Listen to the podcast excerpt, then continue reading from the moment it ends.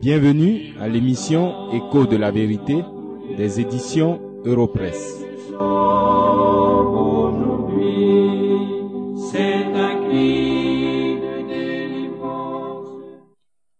L'on dit souvent qu'il y a trois religions révélées. On parle ainsi du judaïsme, du christianisme et de l'islam. Il est vrai que cela fait bien et permet de calmer certaines ardeurs. Mais si nous voulons être sérieux, nous ne devons pas nous contenter de rester à la surface. Une analyse rapide de ces trois religions fait apparaître deux choses au moins. Premièrement, ces trois religions s'opposent sur plusieurs de leurs enseignements fondamentaux. Deuxièmement, elles s'excluent mutuellement. C'est-à-dire, si l'une est vraie, les autres sont fausses. Cette analyse montre donc que les trois ne peuvent pas être vrais en même temps. Malgré cela, ces trois religions se réclament d'Abraham. Quelle confusion. Comment Abraham, le père de la foi, peut-il se contredire à ce point? Que veut-il nous enseigner dans ces conditions? Qui dit vrai et qui se trompe et égare un grand nombre de personnes En fin de compte, quel est ce Dieu unique qui se serait révélé de façon si contradictoire? Ce sont ces préoccupations qui nous amènent à l'étude que nous démarrons aujourd'hui et qui va durer quelques semaines, Dieu voulant. Le texte que nous regarderons est celui de la vocation ou appel d'Abraham, dans Genèse chapitre 12, les versets 1 à 9. À partir de ces versets, nous aurons une étude en deux séries qui répondront aux grandes questions suivantes. Premièrement, le Dieu d'Abraham, qui est-il? Et deuxièmement, qu'est-ce que la vie de la foi, en partant de l'exemple d'Abraham. Car tu es Dieu au-dessus de la terre,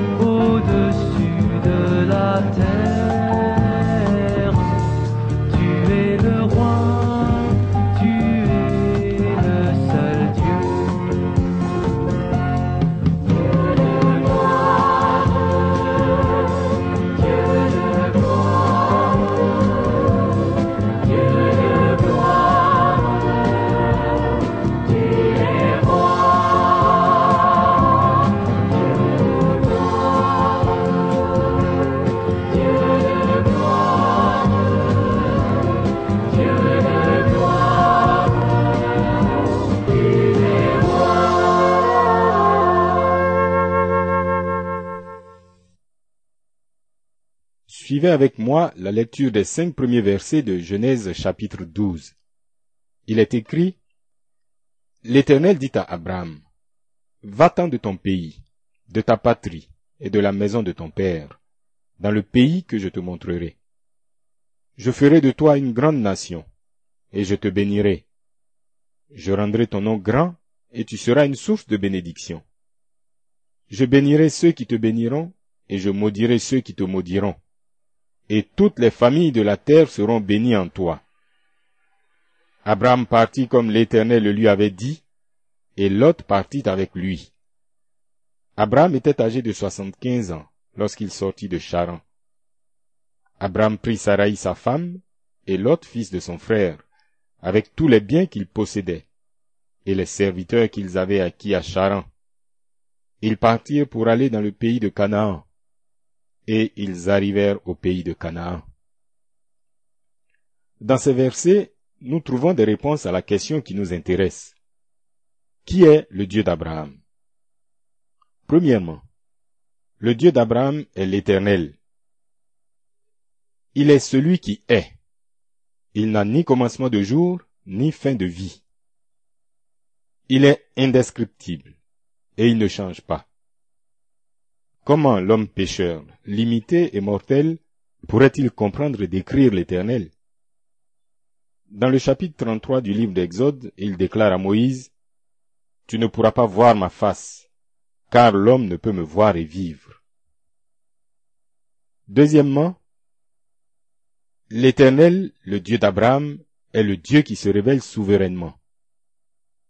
Se révéler, c'est se dévoiler, se découvrir, c'est se faire connaître. C'est l'Éternel qui est venu librement et de sa propre volonté vers Abraham. Et c'est ce qu'il fait pour tout homme à qui il se fait connaître. L'homme ne peut par ses propres efforts atteindre et connaître le Dieu d'Abraham. Dans son langage imagé, le psaume 97 déclare Les nuages et l'obscurité l'environnent. Le feu marche devant lui et embrase alentour ses adversaires. Qui peut voir au-delà des nuages avec ses yeux d'homme? Qui peut voir à travers l'obscurité? Si le jour ne se lève, si la lumière n'éclaire cette obscurité pour révéler ce qu'il y a au-delà Qui peut approcher le feu? Le feu marche devant l'Éternel. C'est une image pour montrer que l'homme ne peut atteindre l'Éternel de lui-même. L'homme ne peut voir l'Éternel par ses propres capacités. Oui, c'est celui-là le Dieu d'Abraham.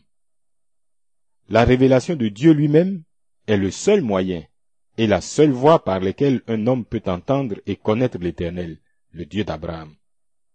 Cet enseignement est constant dans l'Écriture. C'est de cette manière que l'Éternel se fait connaître à Moïse. Vous pouvez voir cela en Exode chapitre 3.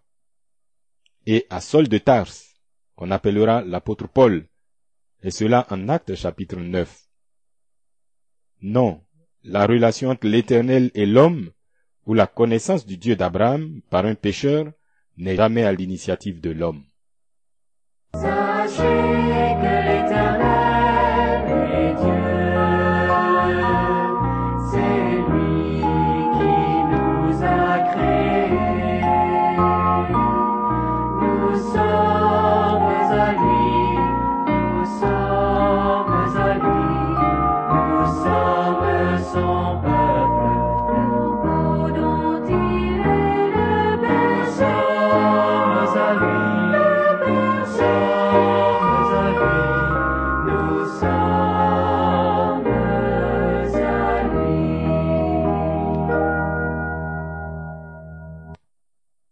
Troisièmement, le Dieu d'Abraham est le Dieu qui se révèle par sa parole.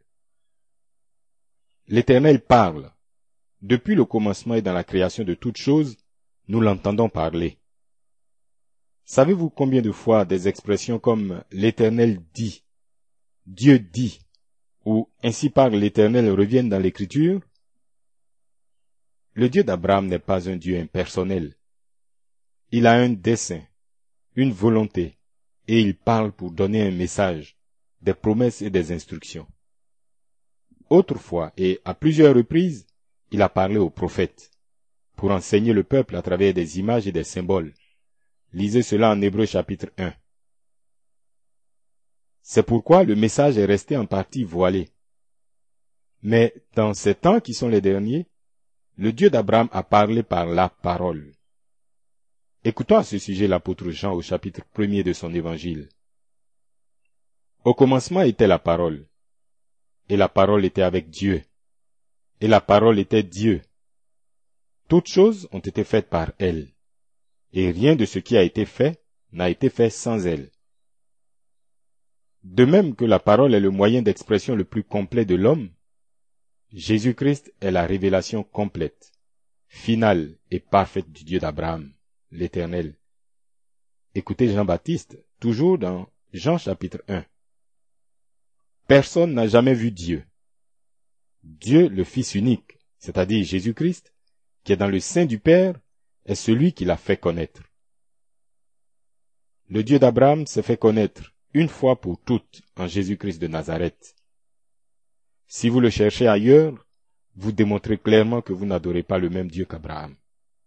Vous êtes dans l'erreur, et le Dieu que vous adorez n'est qu'une idole fabriquée par les hommes, ou simplement par vous-même. L'Éternel, le seul vrai Dieu, vous ordonne donc de vous repentir, d'abandonner votre idolâtrie, et de croire en Jésus-Christ, la parole qui est sa révélation parfaite.